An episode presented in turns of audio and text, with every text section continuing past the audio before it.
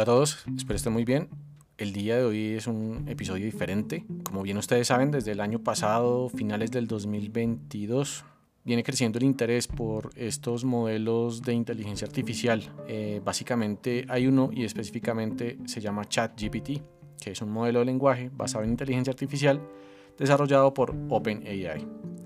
Este ChatGPT utiliza algoritmos de aprendizaje profundos y grandes cantidades de datos para generar respuestas coherentes y contextuales en conversaciones de texto, básicamente. Aunque puede proporcionar información útil y responder a una amplia variedad de preguntas, este ChatGPT no reemplaza el asesoramiento de profesionales en campos específicos y siempre debe usarse con precaución, especialmente en temas sensibles o complejos.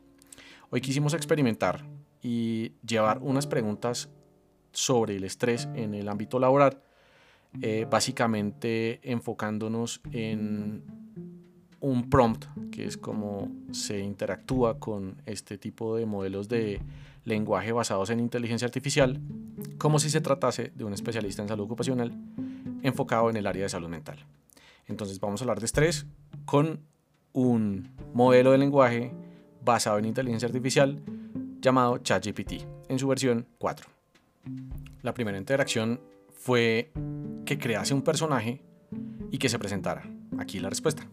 Hola, mi nombre es Salome Ramírez y soy experta en salud ocupacional y bienestar en el lugar de trabajo. Durante más de 15 años, he trabajado en la industria, asesorando a empresas de diversos tamaños y sectores sobre cómo mejorar sus entornos laborales y reducir el estrés entre sus empleados. Mi enfoque holístico para abordar el estrés laboral incluye no solo la identificación y el manejo de los factores estresantes, sino también el fomento del bienestar y la resiliencia entre los empleados. Estoy encantada de estar aquí para compartir mis conocimientos y experiencias en este campo tan importante para el bienestar de los trabajadores y el éxito de las empresas. Cabe notar que definitivamente, como es un modelo de lenguaje basado en texto, no puede hablar. Entonces, lo que hicimos fue crear una voz artificial en una plataforma de texto a voz que se llama morph.ai. Entonces, el siguiente, eh, la siguiente entrada fue decirle que estaba en un programa de podcast. Esta fue su respuesta a esa interacción. Eduardo, gracias por invitarme a tu programa. Me complace ver que existen iniciativas como la tuya para abordar temas tan importantes como la salud mental y el bienestar en el lugar de trabajo. Perfecto, entonces comencemos. Gracias por estar aquí en el programa. Listo. Primera pregunta, ¿cómo afecta el estrés al rendimiento y la productividad de un empleado? El estrés puede afectar negativamente el rendimiento y la productividad de un empleado al disminuir su capacidad para concentrarse, tomar decisiones, comunicarse de manera efectiva y gestionar el tiempo. Además, puede llevar a un aumento en el absentismo laboral y la rotación de personal, lo que afecta la continuidad y eficiencia del trabajo. Bien, gracias. ¿Puedes dar un ejemplo de una situación en la que el estrés haya llevado a un resultado negativo en el lugar de trabajo? En una empresa de tecnología, un equipo de desarrolladores enfrentó una alta carga de trabajo y plazos ajustados para lanzar un nuevo producto. La presión constante y el estrés acumulado provocaron conflictos entre los miembros del equipo, lo que resultó en la renuncia de uno de los desarrolladores clave y un retraso significativo en el lanzamiento del producto. Ok. Entonces, ¿cómo afecta el estrés la capacidad de un empleado para tomar decisiones y resolver problemas?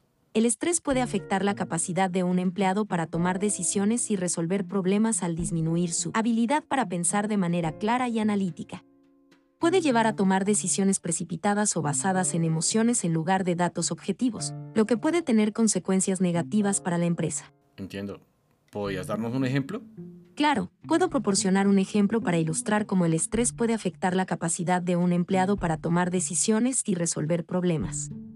Imaginemos a un gerente de proyecto, Ana, que trabaja en una empresa de marketing y está bajo una gran presión para entregar un proyecto importante dentro de un plazo ajustado. Debido a la alta carga de trabajo y la presión constante, Ana está experimentando un estrés significativo. A medida que se acerca la fecha límite, uno de los proveedores clave informa un retraso en la entrega de un componente esencial para el proyecto. En lugar de tomarse el tiempo para analizar la situación y explorar alternativas racionales, como encontrar un proveedor diferente o renegociar el plazo, Ana toma una decisión precipitada y basada en emociones. Bajo el peso del estrés, Ana decide omitir el componente esencial y continuar con la producción, creyendo que esto les permitirá cumplir con la fecha límite. Esta decisión, influenciada por el estrés, resulta en un producto final de calidad inferior que no cumple con las expectativas del cliente. El cliente insatisfecho decide no renovar su contrato con la empresa de marketing, lo que lleva a una pérdida de ingresos y daño en la reputación de la empresa. Si Ana hubiera estado menos estresada, podría haber tomado una decisión más informada y objetiva, lo que podría haber llevado a un resultado más positivo para el proyecto y la empresa. ¿Cuál es la relación entre estrés y el compromiso y la motivación de los empleados? El estrés puede disminuir el compromiso y la motivación de los empleados, ya que puede causar agotamiento, frustración y descontento en el trabajo. Los empleados estresados pueden sentirse menos satisfechos con su trabajo y menos comprometidos con la empresa, lo que puede afectar negativamente la moral y la productividad. ¿Cómo afecta el estrés la capacidad de un empleado para trabajar en equipo y colaborar con otros? El estrés puede afectar la capacidad de un empleado para trabajar en equipo y colaborar con otros, ya que puede causar irritabilidad, impaciencia y dificultad para comunicarse de manera efectiva. Esto puede generar conflictos y malentendidos entre los miembros del equipo, lo que afecta negativamente la cohesión y el rendimiento del equipo. ¿Puedes dar un ejemplo de una situación en que el estrés haya llevado a un resultado positivo en el lugar de trabajo? En una pequeña empresa, un equipo enfrentó un desafío importante en la adquisición de un cliente clave. La presión del estrés llevó al equipo a trabajar de manera más eficiente y colaborativa, resultando en una propuesta exitosa que aseguró el contrato. En este caso, el estrés actuó como un estímulo para superar el desafío y lograr un objetivo importante. ¿Cómo pueden los empleadores medir el impacto del estrés en el rendimiento y la productividad de los empleados?